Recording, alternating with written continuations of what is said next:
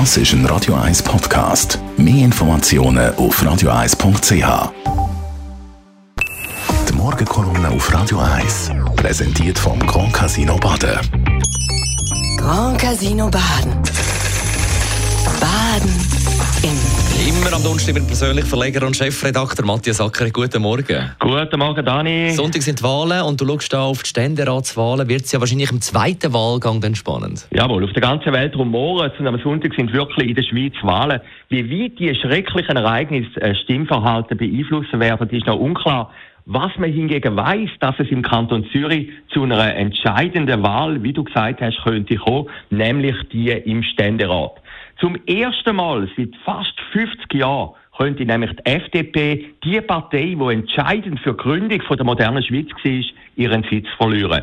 Seit man sich zurückerinnern kann, ist dort immer ein Zürcher FDP-Vertreter gewesen, vom Fritz Honecker über Vreni Spöri, Trix Heberlein, Felix Gutzwiller und Rudi Noser ist die FDP immer in der kleineren Kammer gewesen. Das letzte Mal hat es in den 60er Jahren eine FDP-lose Zeit im Stöckchen gegeben. Höchstwahrscheinlich ein politischer Betriebsunfall.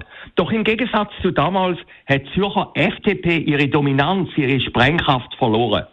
Dass der SP-Mann Daniel Josic wiedergewählt wird, ist unbestritten. Die Frage ist nur, ob im ersten oder zweiten Wahlgang. Und dass der Daniel Josic der lieber Bundesrat statt Ständerat würde, ist auch bekannt. Auf dieses Resultat am Sonntag hat das aber keinen Einfluss.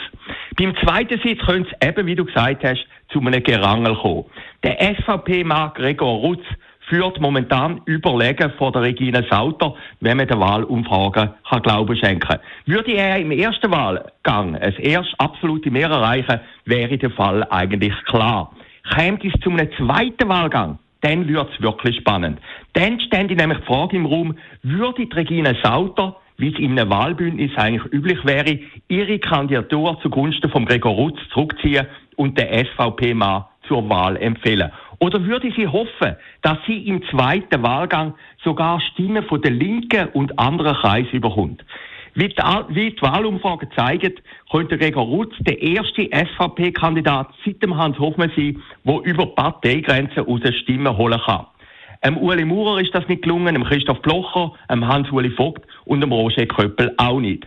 Vor vier Jahren hat der Roger Köppel auf den zweiten Wahlgang verzichtet und der Rudi Noser zur Wiederwahl empfohlen. Dank diesen Stimmen ist der Rudi Noser wiedergewählt worden. Ob das jetzt umgekehrt auch so gehandhabt würde, zeigt sich dann am Sonntag im Ernstfall. So oder so, ein Wahlbündnis zwischen den beiden bürgerlichen Parteien FDP und SVP hat schon vor der Wahl einen Riss bekommen. Es sei auch mehr ein Zweckbündnis, hat der FDP-Präsident gemeint. Von Liebe, wo gar niemand reden. Dass jetzt aber die SVP, die SVP sogar im Ständerat noch könnte der FDP den Rang ablaufen, wäre eigentlich für die Partei ein Debakel.